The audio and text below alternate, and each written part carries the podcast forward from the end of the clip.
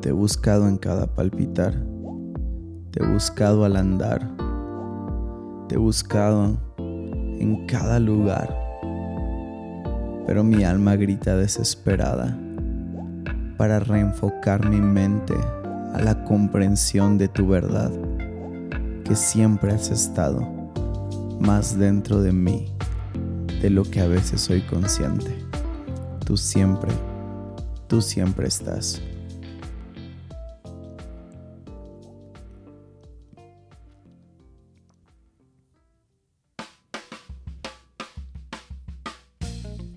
Hey, bienvenidos a el primer episodio de Soul. Estoy emocionado por esto. Ha sido un reto inmenso. No tienes idea del reto que ha sido para mí grabar este primer episodio. Llevo, no sé, fácil más de dos años ah, dándole vueltas a este proyecto. Y fácil llevo tres, cuatro meses a intentando hacer este primer ah, episodio de Soul. Creo que muchas veces la mente es una gran limitante por comparaciones. Ha sido un tiempo muy complejo porque no sé si te ha pasado, solo a mí me pasa que sabes que algo tienes que hacer, pero luego ves a gente haciendo eso que tú quieres hacer, haciéndolo muy bien. Y, e inmediatamente entra la comparación, ¿no? Ah, ¿Qué voy a aportar yo? ¿Cómo voy a hacerlo yo si ya hay gente que lo está haciendo tan bien?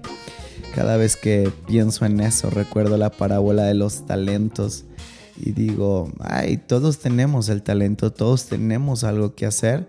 Yo no quiero ser de los que entierren lo que tienen y que venga el amo y me pregunte y le diga, tuve miedo, tuve comparación, tuve falta de creencia en lo que tú dices de mí o en la identidad que dices de mí. Ah, no sé si te ha pasado o no, pero si sí, quiero que pienses eso.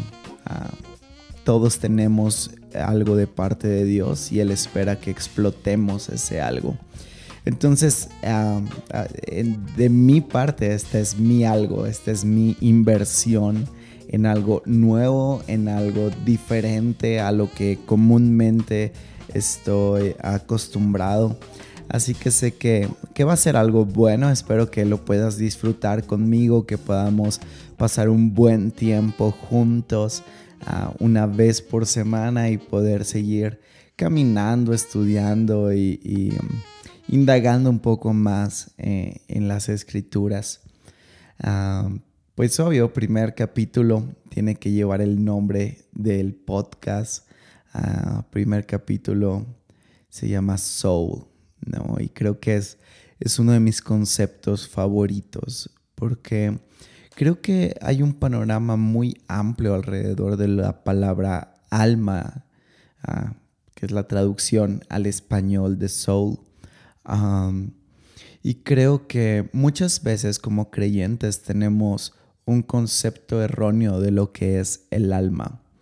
Creemos que el alma es una parte inmaterial del ser humano, que el alma es ah, como esa parte intangible que el ser humano puede llegar a tener. Eh, muchas veces he escuchado que el alma es donde tenemos emociones y sentimientos. Y sí, es parte, pero a veces lo vemos desde ese ángulo, desde ah, está el cuerpo y eso es ah, una parte de ti está tu mente y está tu corazón, ¿no? Y creo que eso lo que produce es una fragmentación de nuestro ser.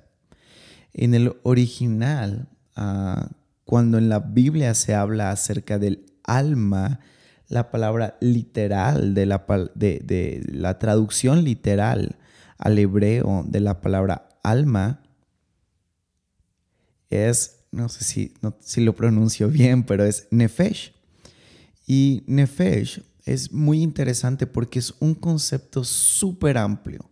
Es un concepto que involucra muchísimos aspectos del ser humano. Ah, pero si pudiéramos concretar o tomar todos esos conceptos en, en la palabra o en el panorama amplio de la palabra, nefesh, alma, no es una parte inmaterial del ser humano, sino que es el factor vital de cada individuo.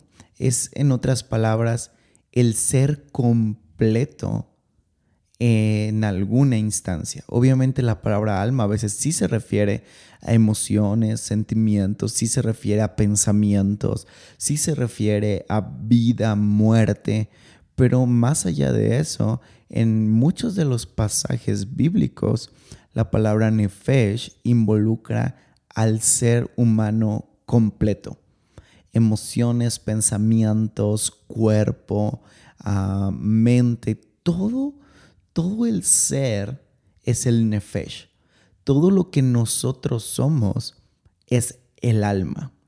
A veces se mezcla un poco con el concepto griego del alma y para el griego el alma sí era esta parte inmaterial, sí era esta parte ah, un poco psíquica, si lo queremos ver así, un poco más abstracta, y, creo que a veces mezclamos un poco conceptos y, nos vamos por ese lado, pero en la realidad cada vez que en la Biblia, obviamente cada caso es particular, pero básicamente en todo el Antiguo Testamento cuando se menciona la palabra alma es la palabra nefesh. Y es súper interesante porque creo que eso es algo importante que tú y yo tenemos que tener claro. Ah, no somos seres fragmentados, somos seres ah, que son una unidad. Una, una unidad incompleta, que eso es algo que ahorita quiero hablar, pero somos una unidad. Y creo que desde aquí empieza un error muy grande que empieza a presentar complicaciones cuando hablamos acerca de nuestra relación con Dios, porque nos gusta segmentar. Nosotros mismos creemos que estamos fragmentados, por consecuencia fragmentamos nuestra vida espiritual.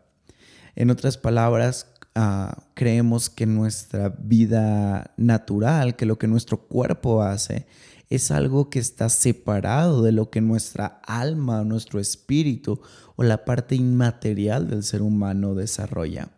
Y entonces empieza a haber ah, un pequeño desvío, ¿no? Ah, no sé, algo espiritual es orar, es alabar, es un domingo en la mañana, es un mensaje, es escuchar un podcast que alimente el nefesh, ¿no? que alimente el alma.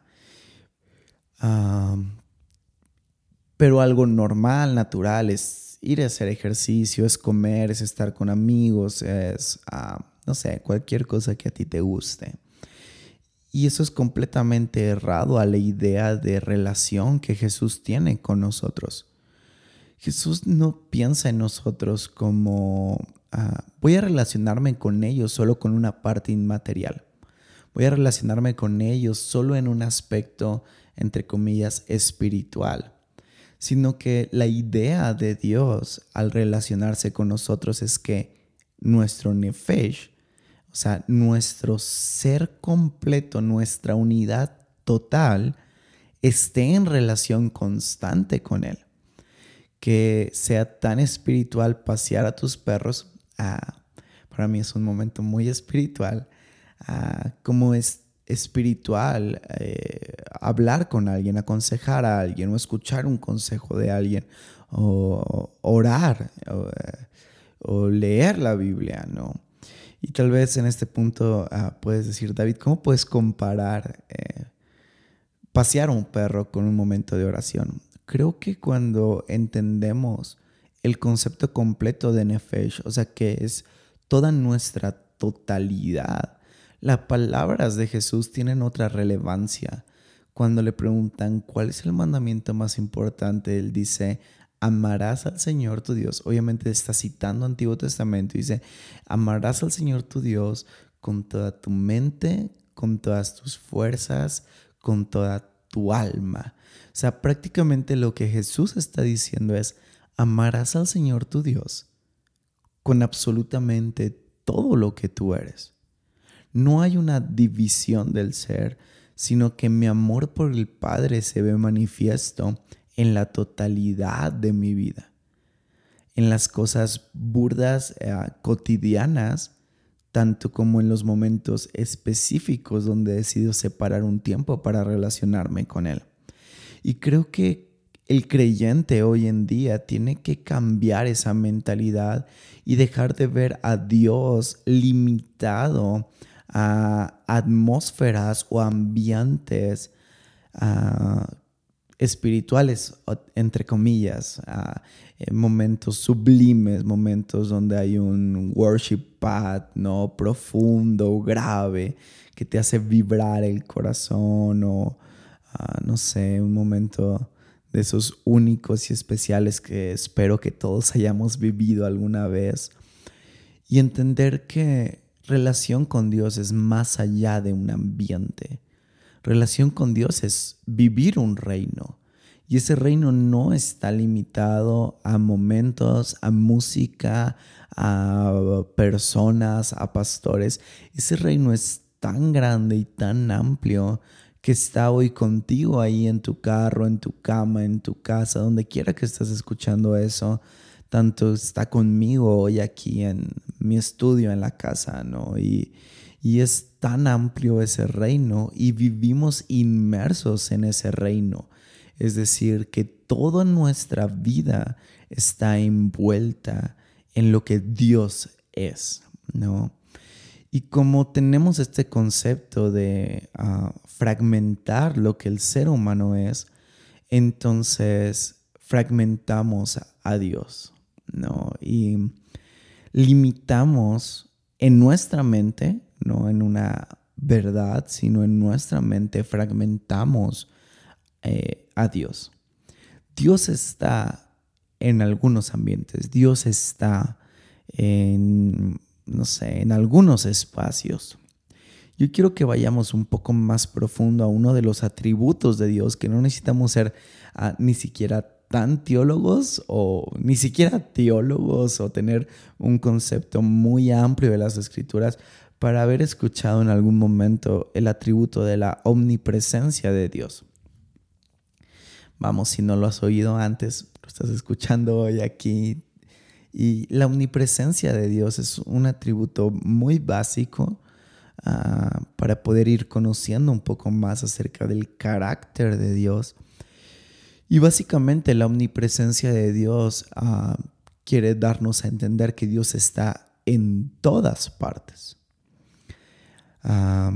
y eso a veces tiene que romper un poco la estructura cuadrada de nuestra mente porque cuando hablamos de Dios está en todas partes, muchas veces pensamos en áreas físicas. Dios está en este cuarto, Dios está en ese carro, Dios está en ese parque, Dios está, eh, no sé, en esa iglesia, Dios está en ese baño, ¿no? Ah, pero va mucho más allá, porque a veces creemos que Dios es una figura volumétrica, por así decirlo, que Dios ah, está en un espacio tridimensional y solamente, pero dice la Biblia que Dios es espíritu, ¿no? Él no es materia, porque para que fuera materia tendría que haber tiempo y Básicamente Dios crea el tiempo, por consecuencia el tiempo no rige a Dios, sino que el tiempo está sometido a Dios. Por consecuencia, si no hay tiempo, no puede existir materia. Es una cuestión física, ah, ¿verdad? Entonces, como no existe tiempo que rija a Dios, entonces Dios está por encima de lo que es la materia. Eso quiere decir, y la Biblia dice que Él es espíritu, vuelvo a, reiterar, por consecuencia, Él no solamente está en espacios volumétricos, en espacios tridimensionales, sino que Dios es omnipresente en cada aspecto de nuestra humanidad. En otras palabras, Dios es omnipresente en tu mente en tus pensamientos, Dios es omnipresente en tus emociones, en tus sentimientos, Dios es omnipresente en tu cuerpo, Dios es omnipresente en tu cuarto. Y es el concepto eh, amplía el panorama de relación con Dios porque ya no solamente es Dios está en algún lugar y a través de mi parte inmaterial me relaciono con Dios sino que Dios está en todo lugar, incluso en mi mente. Por consecuencia, yo necesito entender que mi relación con Dios no se limita a espacio y tiempo, sino que es algo en lo que estamos inmersos, es algo que nos cubre, es algo que nos rodea. Por eso dice la palabra de Dios en Colosenses que en Cristo habita toda la plenitud de la deidad y que en Cristo estamos completos. Ahora, por eso te decía, somos una unidad, no estamos divididos, somos una unidad, ¿no? Y esta unidad está incompleta.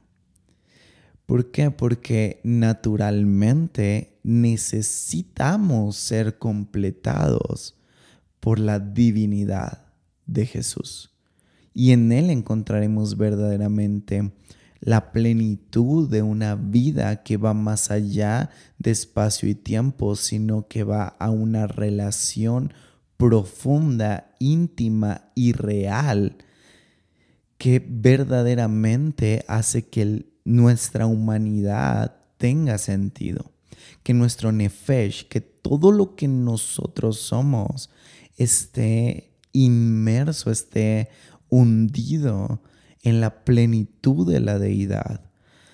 en otras palabras, que la plenitud de tu vida, dice Jesús que vino a darnos vida y vida en abundancia. Esa vida en abundancia no es limitada a un espacio y tiempo, sino que va con nosotros todo el tiempo, en cada pensamiento, en cada instante. Y creo que a veces ah, limitamos nuestra relación con Dios, ¿no? Y tengo en mi corazón fuerte en este tiempo ah, una palabra para nuestra generación y creo que es una generación que no viva de momentos, sino una generación que viva de Jesús. Eh, que no, no experimentemos ah, momentos solamente, sino que hagamos vida con Jesús. Y creo que, no sé si tú recuerdas o no, pero yo recuerdo cuando yo era pequeño había una frase muy célebre. El cristianismo no es una religión, es un estilo de vida. Pero creo que cada vez más somos religión y no estilo de vida por esta misma separación de ambientes espirituales. Yo tengo un pequeño problema personal con ah, algunas palabras. Por ejemplo, tengo un pequeño problema personal, reitero, es personal, con ah, palabras como ah, somos una iglesia de lo sobrenatural, ¿no? O nos movemos en un ministerio sobrenatural. Yo tengo un pequeño problema con eso porque creo que cuando verdaderamente entendemos que todo lo que nosotros somos está en relación con la deidad, lo sobrenatural ah, es simplemente la naturalidad con la cual yo desenvuelvo mi vida. Que hago todo tan inmerso y tan guiado y tan relacionado con Jesús que puedo verdaderamente generar un ambiente espiritual Ah, dándole las gracias al mesero, ah, no sé, haciendo actos de justicia social y también en la naturalidad de la vida, ah, cocinando para alguien más, cocinando para un amigo, limpiando mi casa. Puedo generar un ambiente tan espiritual porque no se trata solo de espacio, sino se trata de todo lo que yo soy relacionándose con Dios. Ah, vamos, no quiero con esto eh, menospreciar disciplinas espirituales como oración y lectura de la Biblia. Creo que eso es básico, ¿no? Creo que eso es importante porque genera disciplina y disciplina eh, forja carácter y un carácter forjado es un carácter que puede ir a más. Pero quiero con esto ampliar tu mente y romper el limitante con el cual a veces nos relacionamos con Dios. Y que hoy puedas entender que Él está contigo que Él está en tu corazón, que Él está en tu mente, que Él está en cada aspecto de tu vida, en el aspecto amplio como en el aspecto pequeño, y que Él quiere relacionarse contigo más allá de un momento armado, más allá de un date espiritual. Él quiere relacionarse contigo en tu diario vivir. Él quiere manejar contigo, Él quiere pasear al perro contigo, Él quiere cocinar contigo. Amarás al Señor tu Dios con toda la totalidad de lo que tú eres. Y entonces sí, estaremos completos. Hay cristianos que hoy viven incompletos porque viven de momentos, viven de experiencias, no viven de relación. Y yo creo que hoy es un buen día para que cambiemos nuestra manera de relacionarnos con Él. Que dejemos de vivir de momentos, que dejemos de vivir de ambientes armados o de dates programadas y empecemos a caminar con Él, sabiendo que Él está en todo tiempo. Por eso amo el concepto del nefesh, del alma, del soul, del ser humano porque nuestra totalidad está enmarcada por sus huellas, porque nuestra esencia, nuestra identidad ah, tiene como fundamento la esencia de Dios mismo. En nuestra vida están las huellas de su mano que nos crearon con tanto amor, con tanta profundidad con tanta pasión. No sé si puedes sentir eso hoy en tu vida, pero ah, Él te creó con tanto detalle. Y Él quiere que esos detalles salgan hoy de tu vida y pueda manifestarse la verdad de Jesucristo por encima de un momento y puedas empezar a vivir una vida con Él y quiero dejar eso hasta aquí. Creo que es ah, suficiente para un primer episodio. y quiero creer hoy en mi corazón y en mi espíritu que esta semana para ti será diferente. Que empezarás a ver a Dios en todo lo que haces, en todo lo que observas, en la naturaleza, en el paisaje, incluso en los malos momentos, en los momentos tensos. Creo en mi corazón que hoy tu espíritu se abre, que tus ojos espirituales son abiertos y puedes ver a Dios por encima de momentos y lo empiezas a ver real, constante y cotidiano en tu vida, en tus actividades y en tus pensamientos bueno, creo que, creo que es suficiente. Espero que, que haya sido algo bueno para ti este, esta plática y que podamos seguir caminando en conceptos distintos. Ah, espero que, que sea una buena semana para ti y creo que es todo. Ah, nos vemos la próxima semana con un episodio más. Ah, estoy entre dos temas. uno me apasiona mucho y el otro creo que sería un buen tema. Entonces, uh, ora por mí esta semana para poder definir el siguiente episodio. Que Dios te bendiga. Nos vemos la próxima semana. Esto fue Soul.